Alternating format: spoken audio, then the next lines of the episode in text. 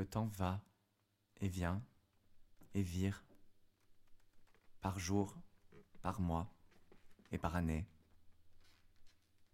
Moi, je ne sais plus que dire. J'ai toujours même désir.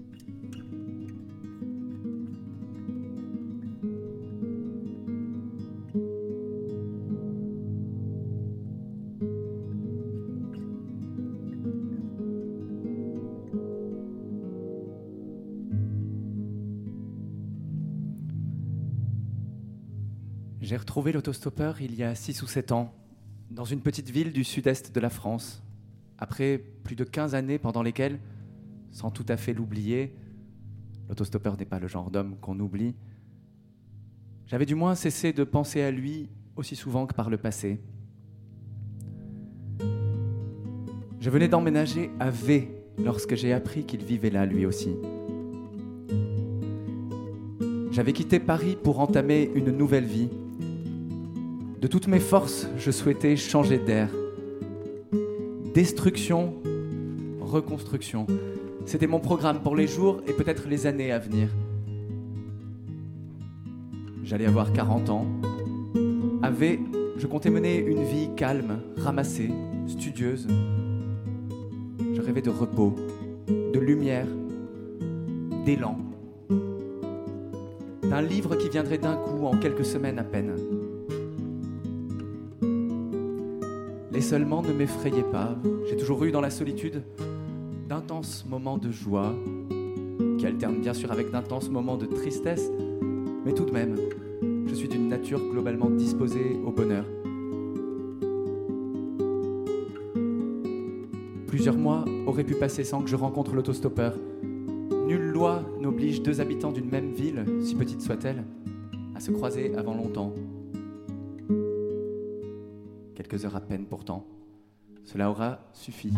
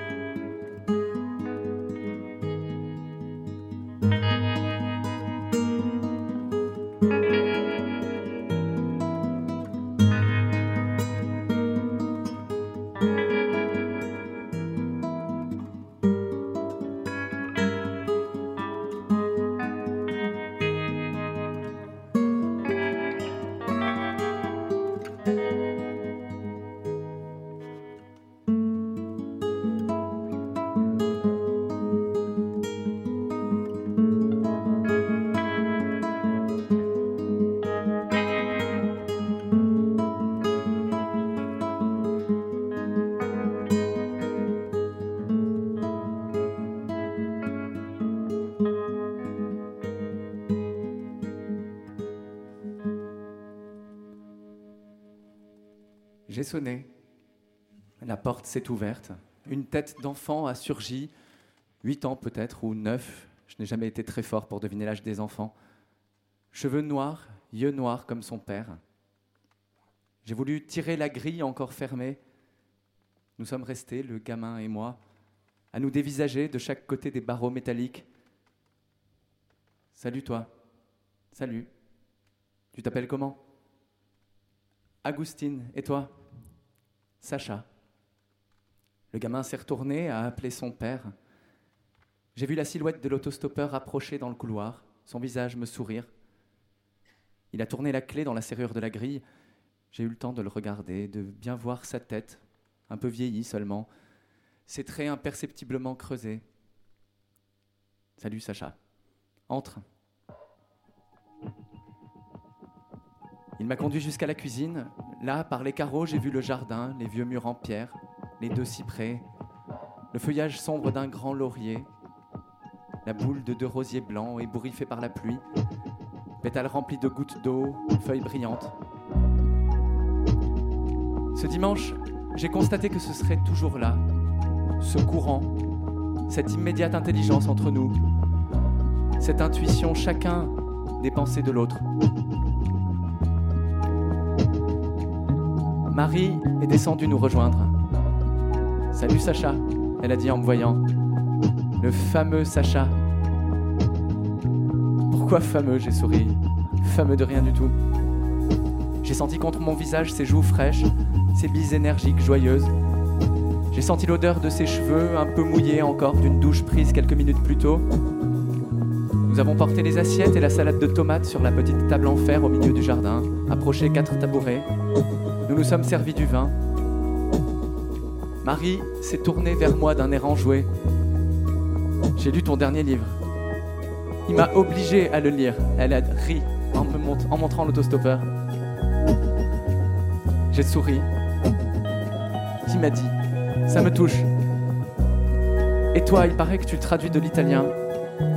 Elle a acquiescé, des romans surtout. C'est à ça que tu travaillais quand on est arrivé? J'ai attaqué la traduction d'un nouveau livre, le dernier roman de Lodoli, tu le connais peut-être. Marco Lodoli, un romain. Elle a vu que le nom ne me disait rien. Tu n'as jamais lu de Lodoli? J'ai dit non, un nom piteux. Elle a pris un malin plaisir à m'accabler, à m'affirmer que Lodoli était un des meilleurs écrivains italiens vivants, un des meilleurs écrivains vivants tout court, que je devais impérativement lire Lodoli, que ma vie en serait changée. Elle disait bien ma vie. Cela lancé comme un argument publicitaire qui a fait démarrer le déjeuner de la plus belle des façons, dans un éclat de rire général. J'ai demandé de quoi le livre parlait. Toujours de la même chose, elle a dit. La vie qui passe, le temps qui s'en va. C'est tout simple, il n'y a jamais rien de spectaculaire. Simplement les hommes et les femmes qui naissent, grandissent, désirent, deviennent adultes, aiment, n'aiment plus, renoncent à leurs rêves, au contraire s'y accrochent, vieillissent, s'en vont peu à peu remplacés par d'autres. Qu'est-ce qu'il faudrait raconter de plus, dit C'est la seule chose à raconter.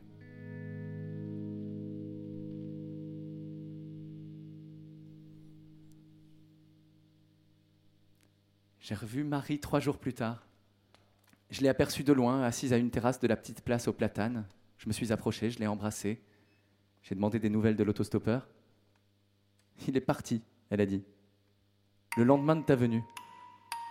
Je ne sais pas quelle tête j'ai faite, quelle expression est passée sur mon visage. En tout cas, elle a ri.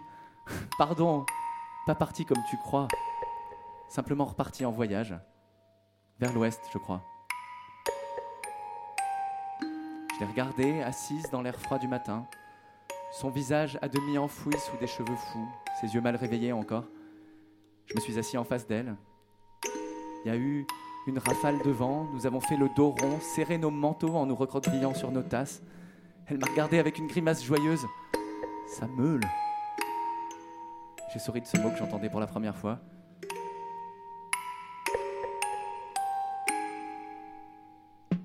En rentrant ce jour-là, j'ai trouvé un paquet expédié de Nantes.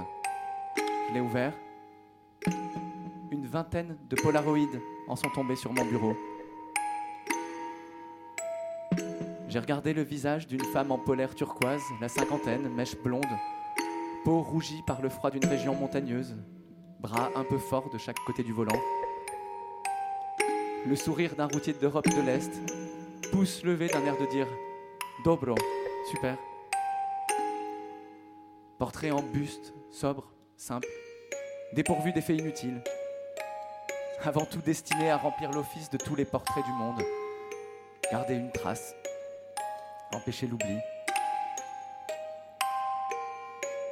Ma dernière moisson d'autostoppé, j'ai lu sur un bout de papier joint aux images. J'ai compté les visages. J'ai essayé d'imaginer l'autostoppeur avec chacun d'eux, partageant l'intimité de leur habitacle. Je me suis demandé où il était, à cet instant précis. Sur un panneau, j'ai aperçu les capitales noires du nom Saint-Malo. Sur un autre, j'ai lu La Flèche. Ailleurs encore, j'ai reconnu des vaches normandes, la plage de Dinard, des toits d'ardoise du Morbihan. Il m'a semblé le voir posté en face de chacun de ses visages, entendre ses mots à l'instant d'appuyer sur le déclencheur. Sa façon de demander brusquement l'attention, de réclamer un sourire, ou plutôt sa façon de ne rien réclamer du tout, ni sourire, ni attention. Au contraire, de provoquer l'un et l'autre, d'obtenir attention et sourire sans prévenir, à l'exact moment voulu, par quelle pitrerie, quel geste incongru, quelle blague délibérément vulgaire, calibré pile pour les faire éclater de rire. Regarde, Sacha, je l'ai entendu me dire à travers ces photos. Regarde comme c'est toujours là, comme mon audace dure. Regarde comme rien n'a changé, comme je suis toujours le même et toutes les années qui passent ne feront jamais rien.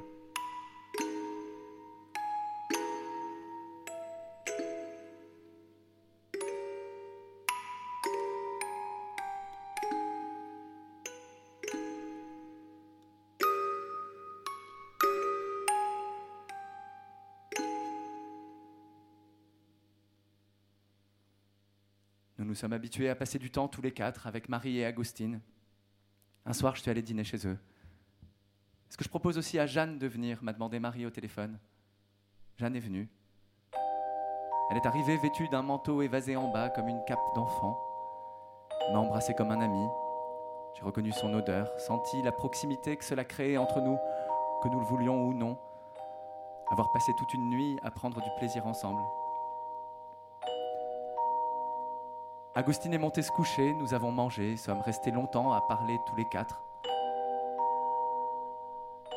Jeanne s'est mise à questionner l'autostoppeur sur son dernier voyage, à le presser de questions sur ses voyages en général, avec une impudence comique, un culot que ni Marie ni moi n'avions.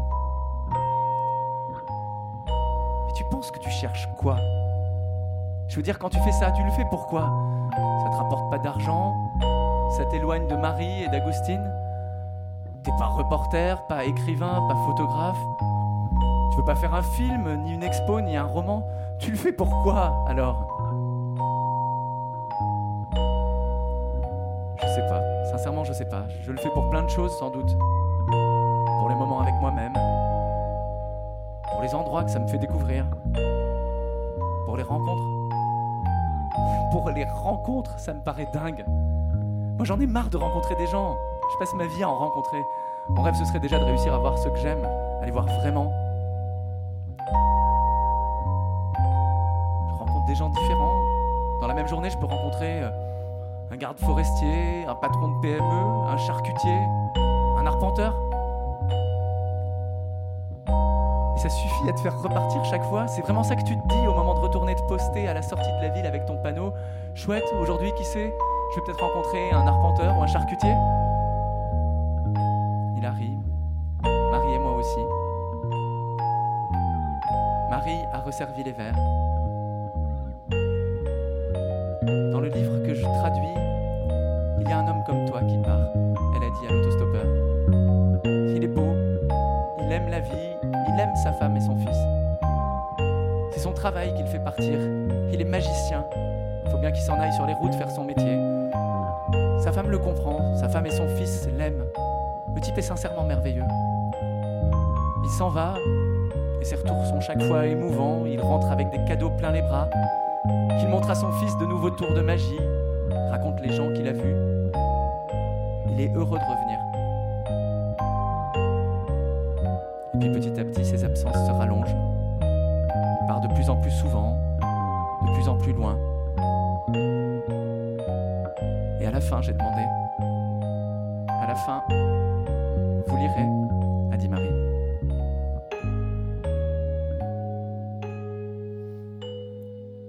Jeanne avait apporté une eau de vie framboise. Nous en avons bu un peu, et puis davantage.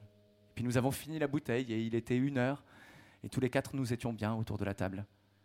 L'autostoppeur a voulu mettre de la musique, il a choisi un morceau que je l'avais vu mettre cent fois peut-être, Un morceau qui était déjà son morceau préféré à l'époque où nous allions à la fac ensemble. J'ai pensé qu'il le mettait pour moi. C'était une façon de me dire à nous. Et puis j'ai vu que non, qu'il le mettait parce qu'il l'aimait, parce qu'il continuait très sincèrement de l'aimer, tout simplement, parce que cela restait pour lui, 20 ans après encore, le morceau absolu.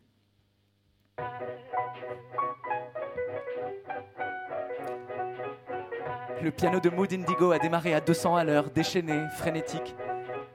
La voix de Nina Simone s'est mise à vibrer, extraordinairement vivante malgré les paroles tristes à mourir.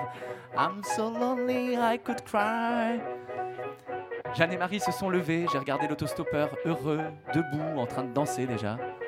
J'ai souri de lui découvrir cette faiblesse, n'avoir pas bougé musicalement d'un pouce en 20 ans, lui l'éternel avide de nouveautés, avoir, dans ce domaine au moins, lamentablement stagné. Ça m'a touché. Tous les trois, nous l'avons rejoint près des baffles, dans la musique. Je me suis approché de Jeanne et immédiatement nos corps se sont unis. Je suis resté songeur de voir combien mes mains savaient d'instinct le chemin de ses hanches, combien nos bassins s'ajustaient sans y penser.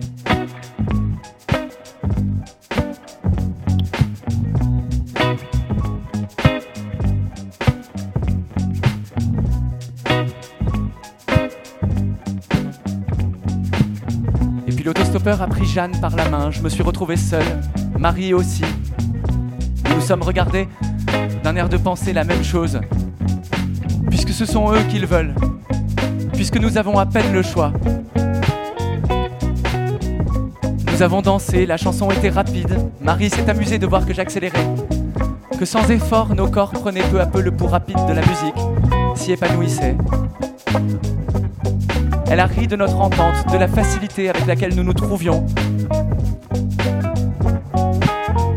Nous avons vu que nous pouvions, que ce ne serait jamais un problème pour nous de nous trouver.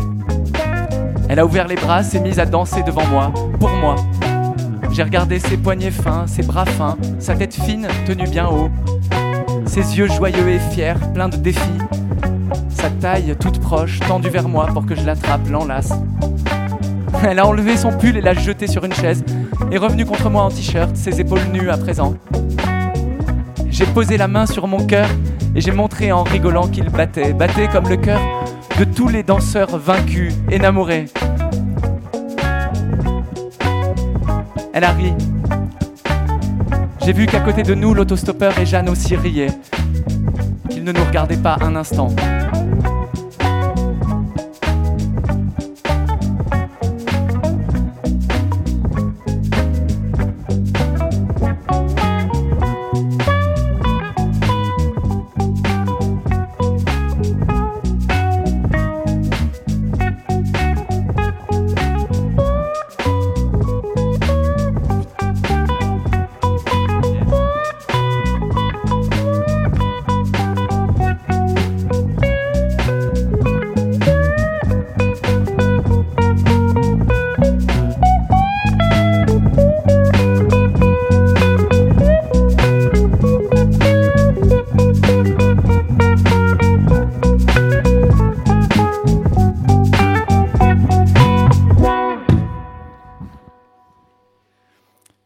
Un morceau moins entraînant a brisé l'élan. Jeanne a dit en nous embrassant qu'il fallait qu'elle parte. La musique était arrêtée à présent, tout était redevenu calme. Nous sommes ressortis dans le jardin, avons fait deux ou trois allers-retours pour rapporter à la cuisine les verres et les bouteilles vides. Dehors, la température avait fraîchi. Est-ce que tu vas pas attraper froid comme ça m'a dit Jeanne. On va te trouver quelque chose à temps. Marie s'est approchée, m'a tendu son écharpe. Tiens, tu me la rendras la prochaine fois. J'ai mis l'écharpe autour de mon cou, j'ai senti l'odeur de Marie. Cette nuit-là, Jeanne est revenue dormir chez moi. C'était la deuxième nuit que nous passions ensemble et ce fut bon. J'ai toujours préféré les deuxièmes fois. On se connaît, on a repensé à la première fois, on a eu le temps de couver de nouveaux désirs, de comprendre après coup des préférences de l'autre à peine soufflées. La deuxième fois, c'est encore meilleur. Cette fois-là, n'a pas dérogé à cette règle, à ma règle en tout cas. Le matin, Jeanne est partie, je suis resté seul. J'ai mis de la musique, un morceau et puis un autre.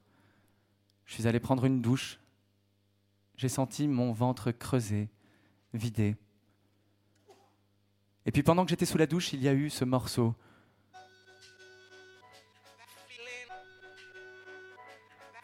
Le morceau sur lequel j'avais dansé avec Marie. J'ai eu envie d'être avec elle, je me suis senti triste. Je me suis rhabillé, j'ai vu son écharpe posée sur ma chaise, je l'ai enroulée autour de mon cou, je suis sorti.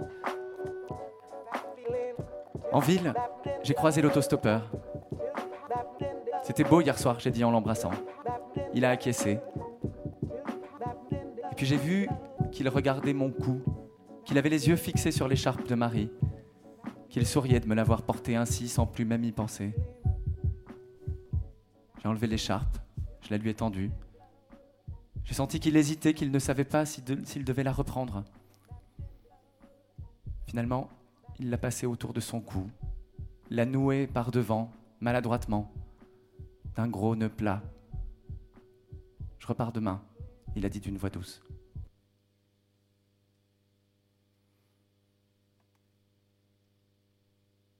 Maintenant, l'autostoppeur partait plus souvent.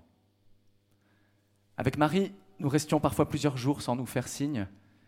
Puis au contraire, nous nous retrouvions deux jours d'affilée, avec Agustine ou sans lui. Allions à un concert ou à une, soirée. Recommencions de nous voir le lendemain, allions ensemble acheter de la peinture, des chevilles, un nouveau bureau pour Agustine, une table de tapissier pour mes tableaux. Les absences de l'autostoppeur duraient une semaine, parfois deux. J'allais chercher Agustine à l'école pour dépanner Marie. J'étais joyeux avec lui, il l'était avec moi. C'était notre règle. Les absences de son père étaient entre nous comme un gouffre, une zone interdite, un massif de silence que ni lui ni moi n'avions le droit de briser.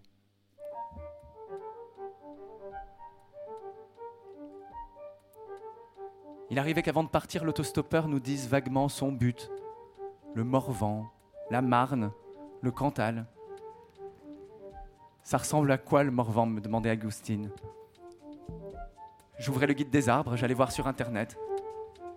Je regardais l'écran se couvrir de paysages verts chlorophylle. Je montrais à Agustine les clochers, ça et là, les toits d'ardoise les ponts sur les rivières. Je tapais le nom des aires d'autoroute du coin. La Chaponne, Hervaux, Montmorency, Ruffet. Je les regardais du ciel. Pareil de chaque côté du ruban gris de l'autoroute à deux excroissances en forme d'oreille, piquées de taches brillantes de voitures. Agustine en avait assez, se remettait à jouer. Je continuais seul. Remonter le long de l'autoroute. Imaginer l'autostoppeur quelque part sur ce ruban, au cœur de cette coulée. Regardant glisser le long des vitres le flux ininterrompu des forêts, des champs, des remblais invariablement boisés, des mêmes êtres et des mêmes charmes. Les mêmes vignes aux cèpes déplumées par l'automne, les mêmes champs d'artichauts gris pâles, les mêmes allées de luzerne, les mêmes guérets, les mêmes étendues bâchées de longues bandes de plastique noir ou blanc, les mêmes vaches, les mêmes bocages, les mêmes rideaux de peupliers coupe-vent, les mêmes clochers de villages au loin, les mêmes panneaux criards de zones commerciales traversées sous un ciel bas. La France. Cette entité extraordinairement vague et circonscrite à la fois, à l'assaut de laquelle il partait toujours plus ou moins en s'en allant sur les routes. Certains se moquaient, lui reprochaient de ne rien visiter, de ne jamais s'arrêter nulle part. La France, la France, mais qu'en vois-tu, raillait-il? Qu'en comprends-tu, toi qui te contentes pour l'essentiel de la traverser à 130 à l'heure?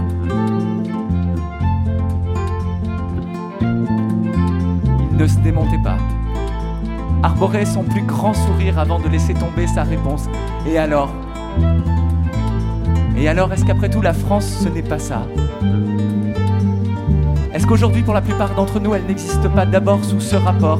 Des forêts et des champs regardés par les vitres de nos voitures ou du TGV Un bloc de verre et de brun entrevu par-delà une rambarde d'autoroute dont chacun pourrait décrire, pour l'avoir longé mille fois, le renflement, le poli, les diaprures, les rivets.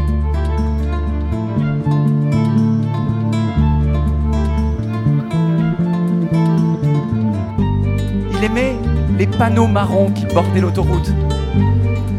Les noms illustres lus au milieu du paysage désert, à l'aplomb de la bande d'arrêt d'urgence, la grotte de Lascaux, l'abbaye du Toronnet, le pont du Gard, les jardins de Valois, le lac du Salagou. Les contemplait avec enthousiasme, cherchait au loin dans la direction indiquée par la flèche, s'amusait de n'apercevoir que du vide, des arbres, un pan de colline parfaitement désert. Comme si les panneaux marrons avaient moins vocation à nous conduire où que ce soit, disait-il, qu'à simplement faire vibrer ces noms dans le paysage, le charger de leur aura, nous rappeler notre chance d'habiter pareil pays, la France, réserve de sites d'exception, qu'un jour nous pourrions décider de visiter,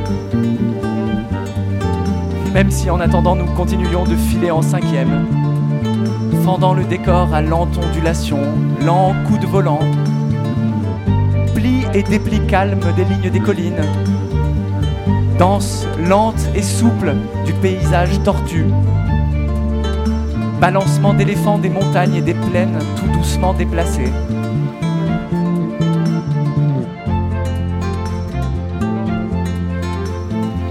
Il aimait les autoroutes, la glissade des autoroutes, l'impossibilité de faire marche arrière. Sur l'autoroute, on ne se retourne jamais, il disait. Pas de place pour le repentir. On, s'arrête le temps de franchir un péage, de refaire le plein, et on repart. Marche avant toujours. On avale l'espace, on le vain, on le mange. Arrivé prévu dans 5 heures et 7 minutes, annonce le GPS. Arrivé dans 3 heures et 23 minutes. Arrivé dans 53 minutes. Ce n'est plus de l'espace, c'est du temps. Une pure quantité de temps qu'on regarde fondre. Il y a ceux qui se tiennent au bord du fleuve, il répétait. Et il y a ceux qui sont le fleuve.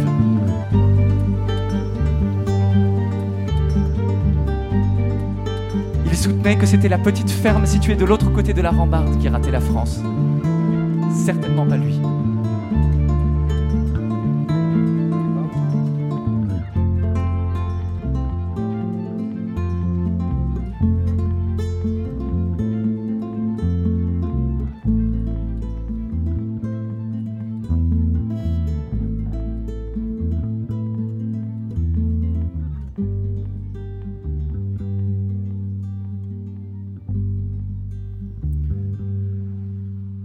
Revenait au bout de deux semaines, heureux de nous retrouver, heureux de s'affaler à nouveau dans le confort de la maison, d'en savourer la paix. Il était l'homme qui rentre, le mineur qui revient de sous terre, le travailleur éternel qui s'effondre sur son lit après des semaines d'un corps à corps secret avec l'univers.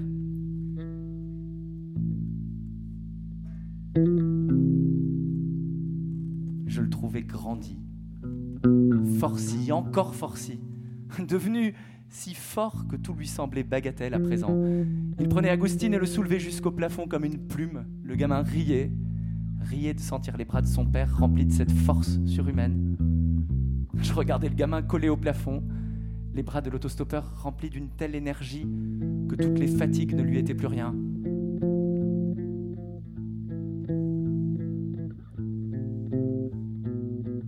J'étais à côté de lui comme à côté d'une orange gorgée de jus, défendue par une écorce trop épaisse.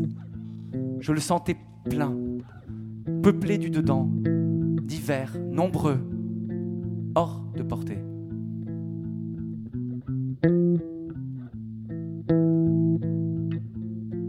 Il fallait du temps avant qu'il s'ouvre. Quand il se remettait à parler enfin, c'était doucement, si la paix retrouvée du foyer était ce qui lui avait fait le plus douloureusement défaut pendant son absence, ce qu'il ne voulait plus jamais perdre. Avec Marie, nous restions à le regarder jouer avec Agustine dans le jardin, à regarder cet ogre, cette force qui allait, cet homme qui voulait tout, qui avait tout. Ils ont dû tenter de parler, Marie et lui. Ils ont dû s'opposer. J'imagine l'autostoppeur en train de lui faire cette proposition. Pourquoi pas partir en stop, elle aussi? Je le vois essayant de lui dire ça, ce grand fou. Alternons. Alternons, je me charge de garder Agustine. Cela dit, en toute sincérité, persuadé sans doute de tenir une bonne idée, partons à tour de rôle, que tu puisses toi aussi t'en aller par les routes. Elle le regardant avec de grands yeux tristes, ce fracasseur de leur vie, ce naufrageur de leur bonheur à tous les trois. Se contentant probablement de répondre ces mots. Je t'aime. Je t'aime. Pourquoi ne restes-tu pas là tout simplement près de nous? Pourquoi t'est-il à ce point impossible de tenir dix jours d'affilée en place?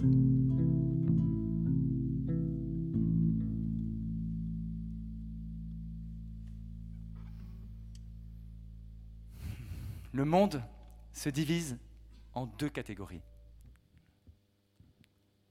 Ceux qui partent et ceux qui restent.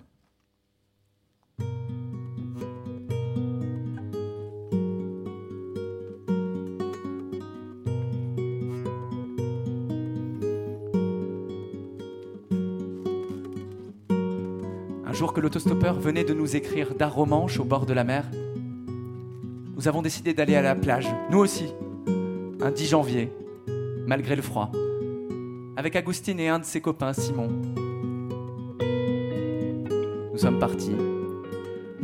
Arrivés au bord de la mer, nous avons regardé les garçons courir vers l'eau, Agustine se jeter contre une minuscule dune dorée, Simon plonger à son tour dans le sable, se relever tous les deux, repartir vers la mer en filant de plus belle. J'ai pris le ballon et nos affaires, Marie a refermé le coffre. Nous avons marché côte à côte, avancé doucement sur la plage, nos pieds s'enfonçant, nous obligeant à produire un léger effort chaque fois. J'ai pensé que j'adorais cela, marcher à côté de Marie, la voir avancer dans le soleil et l'air chargé d'embrun, la voir debout, verticale, au milieu de la plage immense pouvoir à tout moment me rapprocher d'elle, effleurer ses cheveux, ses mains. J'ai savouré la délicieuse excitation de regarder ses jambes se, tendre et se détendre tout près des miennes, de nous sentir proches. Pas tout à fait l'un à l'autre encore, mais presque.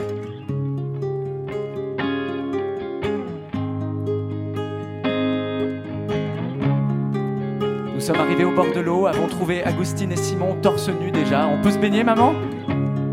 Qui fait. On n'a pas froid, maman, je te jure, on n'arrête pas de courir, on a chaud. Ils se sont mis en slip, ont couru vers les vagues. Au contact de l'eau, nous les avons vus refluer en criant, rire, recommencer de risquer les orteils dans la fine pellicule du ressac.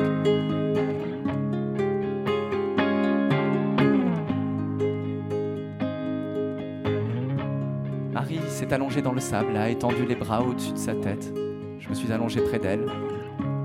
Nous sommes restés un moment ainsi, mes jambes à quelques centimètres des siennes, le ciel sans nuages au-dessus de nous, la brûlure du soleil sur nos paupières.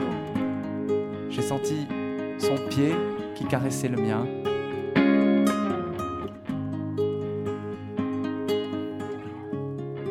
Son téléphone a sonné.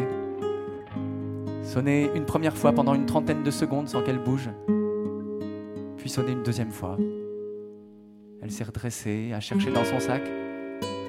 Elle a trouvé le portable, regardé l'écran. C'est lui, elle a dit. Tu déconnes. C'est lui, c'est sûr. 02, c'est la Normandie. Qu'est-ce que je fais? Je réponds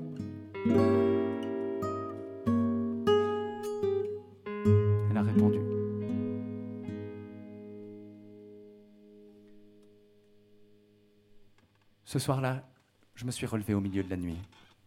Je me suis demandé comment c'était possible. Quel hasard avait pu faire qu'il nous appelle à la plage? Tout d'un coup, j'ai su. Avec une parfaite netteté, je l'ai vu, dissimulé quelque part dans la ville, tout près, à notre insu. Revenu depuis plusieurs jours déjà peut-être, logé à quelques rues seulement d'ici, se délectant d'observer notre vie en son absence. J'ai pensé avec vertige que peut-être il ne partait pas. Faisait mine de partir pour aussitôt revenir errer près de nous comme un fantôme. J'ai pris mes clés de voiture et mon manteau, je suis descendu. Dehors, j'ai trouvé la ville déserte, les réverbères dérisoirement appliqués à éclairer le bitume, les branches nues des arbres, le silence, les chaussées rafistolées, luisantes. J'ai marché jusqu'à ma voiture garée sur le boulevard, suis monté dedans, j'ai démarré, commencé à dériver en silence dans la ville morte. J'ai pris le petit pont, roulé jusque dans la zone commerciale. L'espace s'est ouvert, les réverbères se sont raréfiés, moins nombreux mais plus puissants, plus hauts, jetant de leur perchoir une lueur plus blanche sur les parkings immenses et vides. J'ai scruté de loin les rares voitures stationnées à proximité du géant casino, guetté le moindre bruit de moteur, la moindre loupiote allumée au plafond d'un habitacle. Je suis passé devant un petit Holiday Inn, pareil à ceux où l'autostoppeur devait descendre les soirs où il avait envie d'une bonne douche, d'un lit chaud, d'une grasse matinée. J'ai roulé jusque sous le pont de la voie ferrée.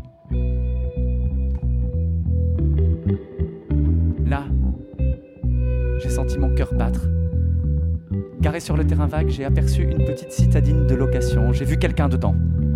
Une silhouette endormie, affalée en travers sur les deux sièges de devant. Je me suis approché du véhicule, mes feux de croisement l'ont éclairé, frappant la plaque arrière de plein fouet, traversant tout l'habitacle.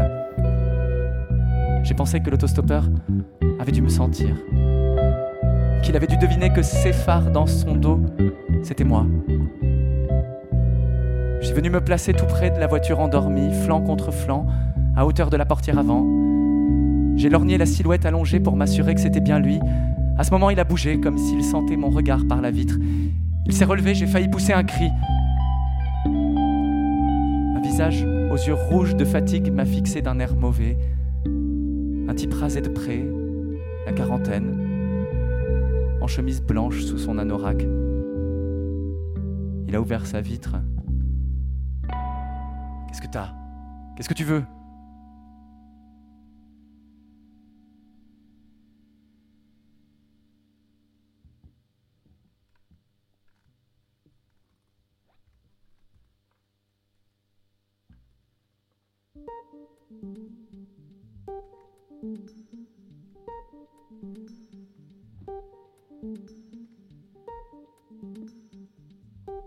Peu à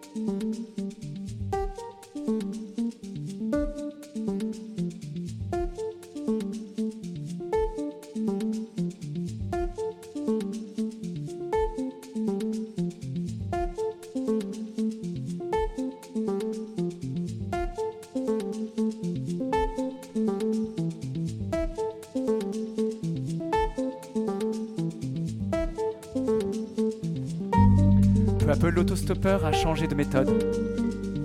Fini les autoroutes, fini la France traversée à 130 à l'heure. Il s'est mis à envoyer des cartes postales de villages inconnus. Nous avons compris qu'il passait résolument de l'autre côté de la rambarde, s'enfoncer dans le pays. J'ai d'abord cru qu'il dérivait sans boussole, s'abandonnant au hasard des trajets. Puis un matin, j'ai trouvé devant ma porte une carte postale venue du village de Comte. La précédente était arrivée du banquet, celle d'avant de Beau Soleil. Il y a eu un déclic dans ma tête. C'était son nouveau jeu, sa nouvelle marotte.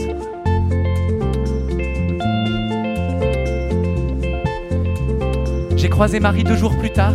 Elle aussi avait reçu des cartes. La première de la fermeté. La deuxième, d'un long. La troisième, de bonne rencontre.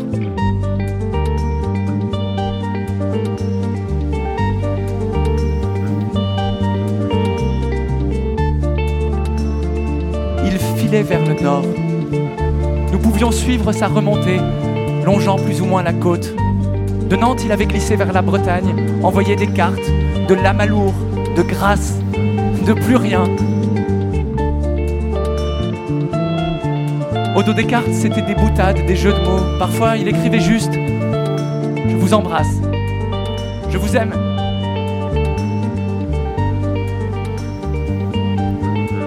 Cela est rien d'autre que le nom du village où il était. Soupir, survie, mer, port, trêve, simple.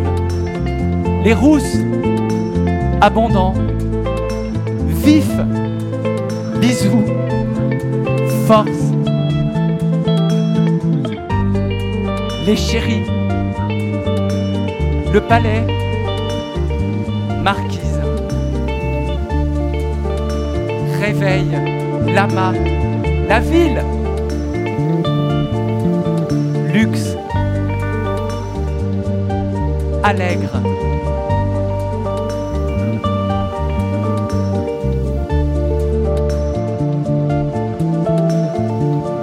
Nous interprétions, parfois c'était limpide. Saint-Augustin envoyait à son fils, c'était reposant, cela ne faisait pas un pli. Mais porte-joie envoyé à Marie. Lui disait-il quel était son porte-joie? Qu'il lui envoyait de la joie comme une consolation, un baume? Et contre qu'il m'avait envoyé à moi. Était-ce hostile? Était-il fâché contre moi? Contre le monde en général? M'associait-il à ce cri de révolte? Était-ce simplement qu'il trouvait cela beau, un village appelé contre des habitants capables de s'endormir chaque soir et de se réveiller chaque matin dans un lieu qui bravait jusque dans son nom le monde alentour.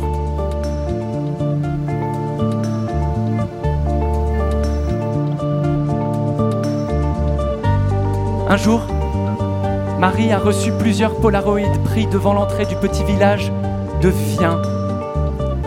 Il y avait un premier polaroïde du panneau seul, Vien. Puis, prise sans doute par un tiers qui lui avait rendu ce service, une photo de l'autostoppeur debout, en train de rire à côté du panneau. Viens comme une demande explicite cette fois. Puis une troisième, où placé à droite du nom du village, il tenait son panneau de stop bien visible à hauteur de poitrine, avec dessiné dessus un grand point d'exclamation. Viens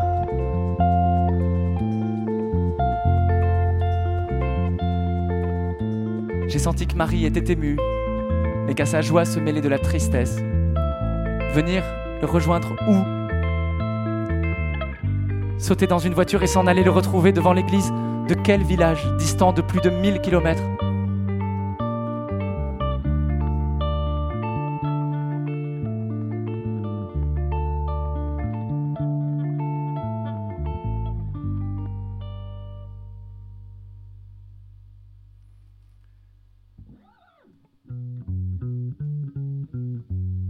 Marie est partie. Elle est rentrée au bout de dix jours, vers deux heures du matin.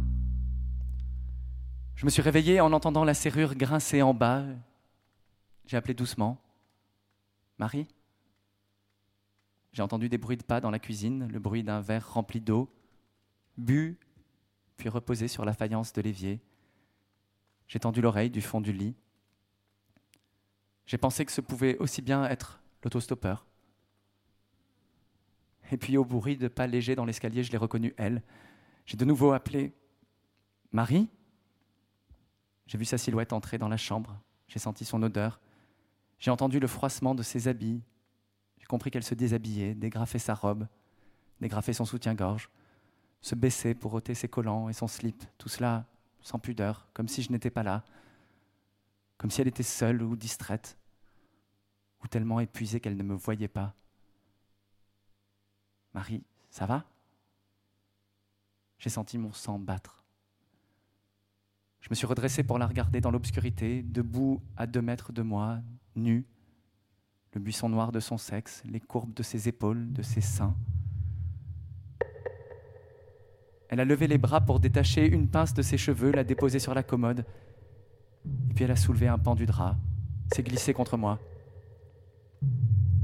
J'ai voulu me lever, l'empêcher de se coucher déjà, lui demander de rester debout encore, que je la regarde. J'ai souri, de la sentir contre moi déjà, de sentir ses jambes m'enlacer, son bassin venir se serrer contre le mien. Elle s'est coulée le long de mon corps, m'a fait entrer en elle.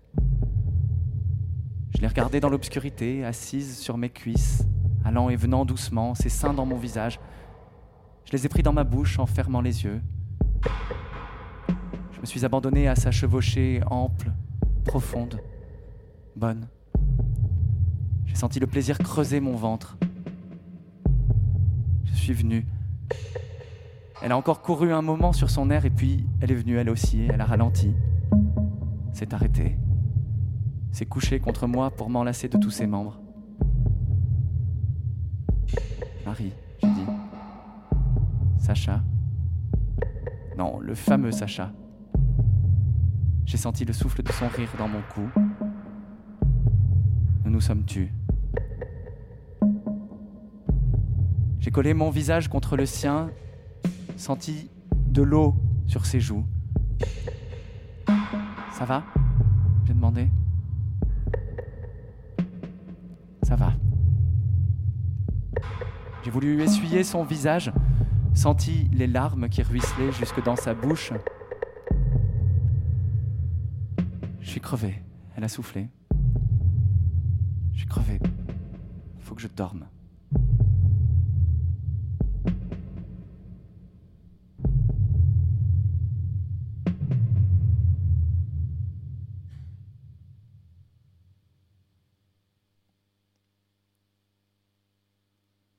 Le lendemain matin, elle a parlé longtemps. Elle s'est placée devant la fenêtre, dos au jardin. Elle a bu une gorgée de café comme pour prendre son élan, se donner du courage.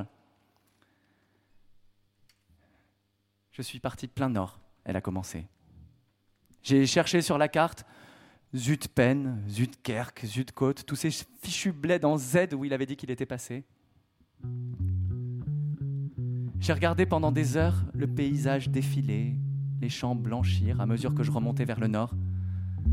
Les plantes et la terre se couvrirent de givre. J'étais triste, affreusement triste. Je ne sais pas si de ma vie j'avais déjà été aussi triste.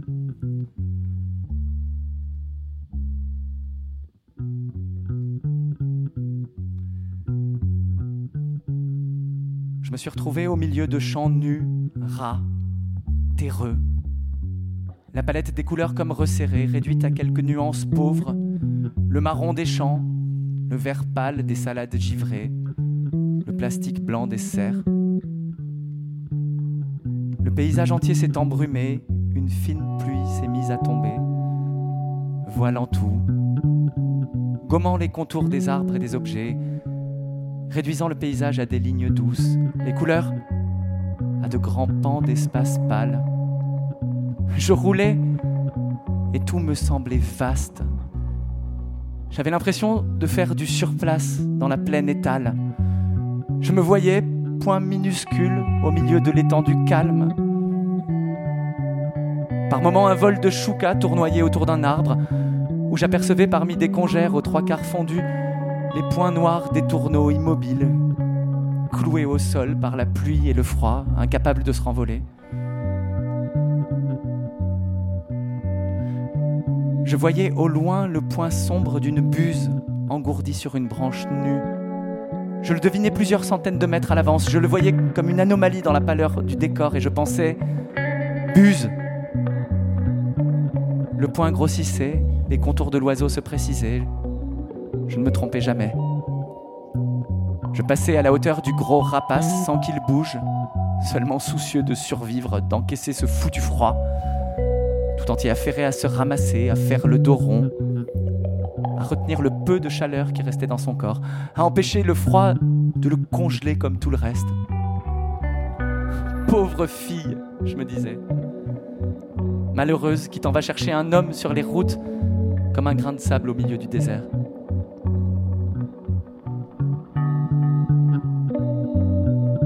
Je me suis arrêté pour la nuit dans un Formule 1, j'ai pris une bonne douche, j'ai regardé la télé, écouté à travers les fines cloisons la vie des chambres voisines, presque tout occupées par des représentants de commerce, des routiers, des travailleurs de PME. Vers 10 heures du soir, je suis sorti manger un morceau. J'ai repéré un routier encore ouvert, nappe à carreaux en papier et portion double, bar clignotant d'ampoules colorées. J'ai failli entrer là, m'avaler un confit de canard universel, un steak frites, une andouillette moutarde, une gratinée. Puis presque en face, j'ai vu un kebab. J'ai choisi le kebab. J'ai regardé les remorques des camions garés en rang serré, les locaux de bureaux bas de gamme alentour, les rues vides, les réverbères absurdement puissants. Je me suis dit que j'étais folle. J'ai eu envie de rire.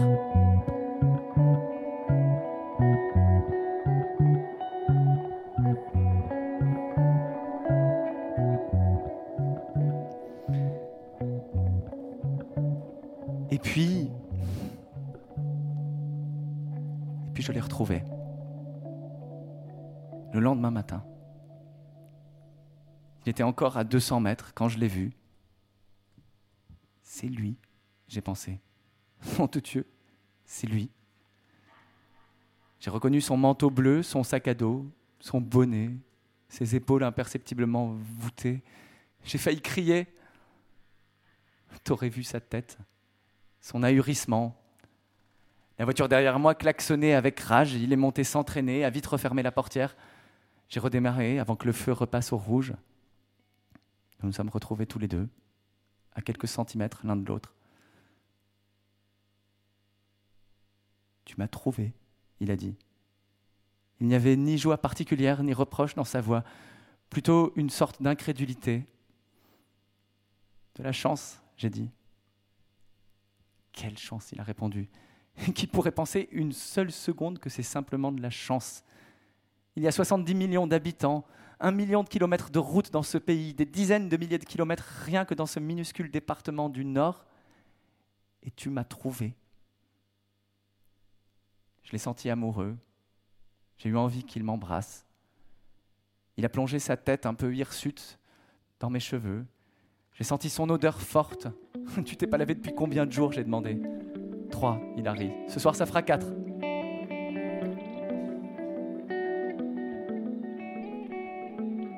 Il a mis sa tête contre mes seins, m'a embrassé le cou, les tempes. Il a dit Je t'aime, Marie. Il a posé sa tête sur mes genoux, l'a laissé là, dans mon giron, tout contre mon ventre, sans que je cesse de conduire. J'ai plongé les doigts dans sa tignasse, j'ai pétri la broussaille de son crin. Je l'ai caressé, caressé comme un grand enfant fou et tendre et beau. Où on va? J'ai demandé après un moment. Dans le premier hôtel qu'on trouve, il a répondu. Je me fous de savoir où ce sera, je veux juste un hôtel. Nous sommes arrivés à Saint-Omer, nous nous sommes garés devant le petit hôtel Les Frangins, son nom nous a plu. Il aurait suffi que je me laisse porter. Tout était réparé. s'est-il passé alors? Quelle voix m'a poussé? D'où est-elle venue cette certitude tout d'un coup? Nous sommes arrivés à la réception. On va vous prendre une chambre, monsieur, je l'ai entendu dire comme si rien n'avait jamais eu lieu. Et alors c'est sorti tout seul de ma bouche avant même que je l'ai pensé. Deux. On va vous prendre deux chambres, monsieur, je me suis entendu articuler. Le réceptionniste, un grand type dégingandé, ridiculement serré dans un uniforme bordeaux, a baissé la tête, fait mine de pianoter sur son ordinateur. Je crois qu'il aurait voulu disparaître sous terre pour mieux se faire oublier. Il y a eu un silence. Une seconde chambre, monsieur, s'il vous plaît. Et cette fois, le type a attrapé une seconde carte, a griffonné un numéro dessus, me l'a tendu. La 307 pour monsieur, 311 pour vous, madame.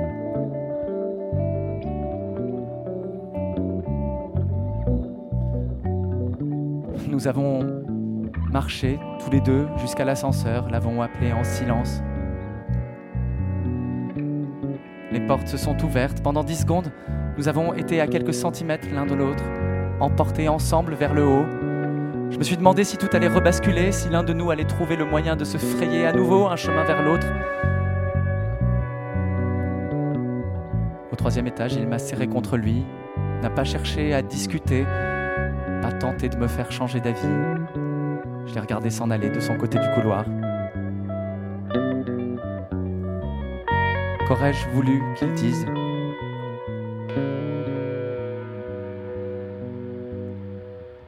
Vers 6 heures du matin, je l'ai entendu quitter sa chambre, appeler l'ascenseur. J'ai failli me lever, l'arrêter, le retenir.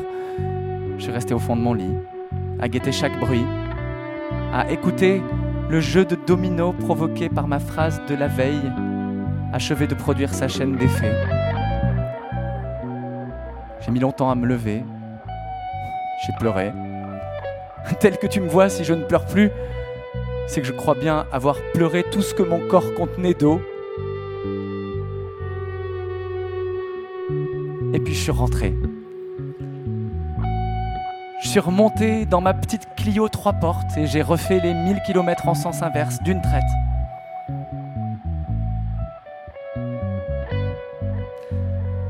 À l'aller, l'hiver m'avait paru déprimant. Au retour, au contraire, je l'ai trouvé beau.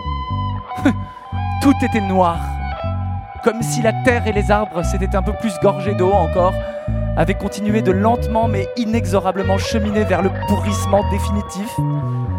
Noir des barrières et des poteaux pourris, noir des troncs et des branches pourries, noir des rares herbes restantes, de la boue, de la neige fondue, noir de la terre insatiable mangeuse, de la grande tambouille primitive, du brouet originel, noir d'où ne pouvait que renaître la vie. J'ai roulé, roulé, à chaque kilomètre plus sûr de moi, à chaque kilomètre plus sereine.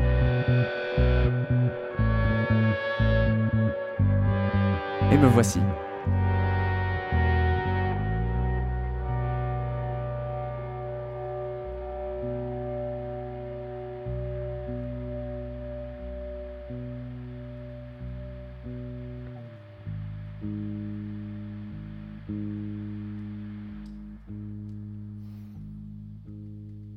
Peu à peu, l'autostoppeur s'est éloigné. La fréquence de ses courriers s'est ralentie. Nous avons mis du temps à nous en apercevoir. Au lieu de trois ou quatre jours, chaque nouveau pli en mettait cinq ou six à arriver à présent. Puis, nous nous sommes habitués à attendre une semaine.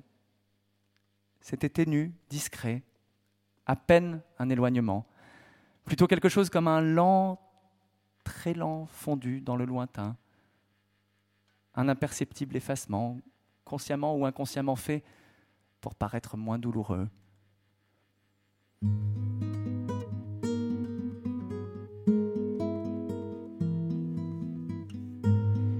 J'ai pensé que c'était une façon de partir aussi.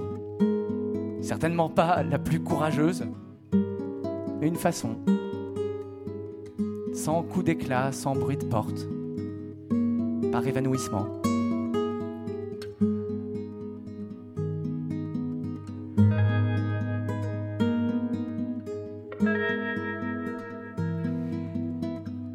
Déménagé chez Marie et Agustine les quelques affaires que j'avais. Marie a rendu sa traduction de l'Odoli. J'ai découvert la fin du livre. La dispute du père et du fils.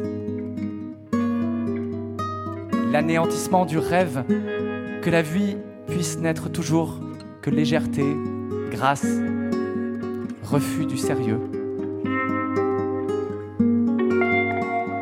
J'ai aimé Marie plus fort encore de m'avoir fait lire ça.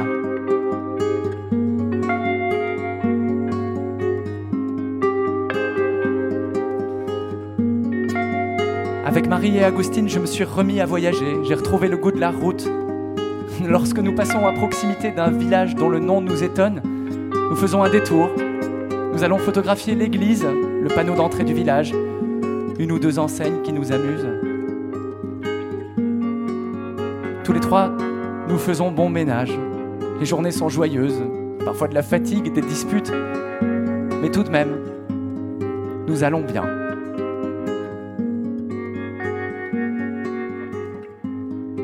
Parfois j'ai l'impression que c'est lui dans la rue, lui derrière le pare-brise de cette voiture croisée trop vite,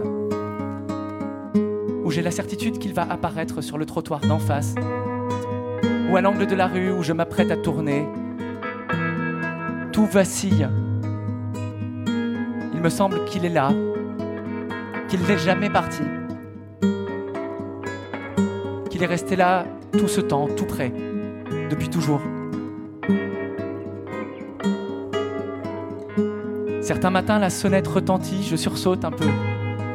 Le sang me bat aux tempes, je vais ouvrir en me préparant à le trouver devant moi. Mais non, c'est un ami. C'est la factrice qui passe plus tard que d'ordinaire.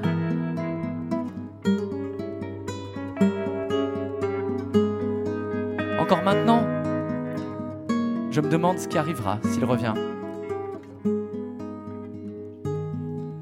J'ai écouté cent fois, mille fois peut-être, la chanson Famous Blue Raincoat de Leonard Cohen. Sa chanson la plus triste, la plus belle, en forme de lettre écrite au milieu de la nuit, fin décembre, à un ancien ami. Il est 4 heures du matin à New York, la ville dort alentour. Et Cohen demande à l'ancien ami des nouvelles, de savoir s'il va bien. Il lui dit qu'il repense à la nuit où Jane et lui ont failli partir ensemble. Il l'appelle mon bourreau, mon frère. Il dit qu'il lui pardonne. Il le remercie pour ce que Jane et lui ont vécu. Et il lui fait cette déclaration dont je ne pense pas que beaucoup de longs poèmes l'égalent en beauté, en justesse, en conscience de l'impermanence des choses en ce bas monde. Suis heureux que tu te sois trouvé sur ma route. J'écoute Cohen et je pense à l'autostoppeur. Je me demande où il vit, s'il est seul, s'il est heureux. Je me jure que s'il revient, j'aurai la même élégance. Dans la chanson de Cohen, la guitare est calme, les mots sont simples, Certains certains biographes disent que l'ami au fameux manteau bleu existe, qu'il a vraiment eu une histoire d'amour avec Jane. D'autres pensent qu'il n'est qu'un double de Cohen, une figure de sa jeunesse, de ses années de vagabond, que du début à la fin, le chanteur ne s'adresse qu'à lui-même, à l'homme qu'il n'est plus et qu'il revoit avec un mélange de tendresse et de défi. Cela disent que l'homme au manteau bleu et Cohen n'ont jamais fait qu'un.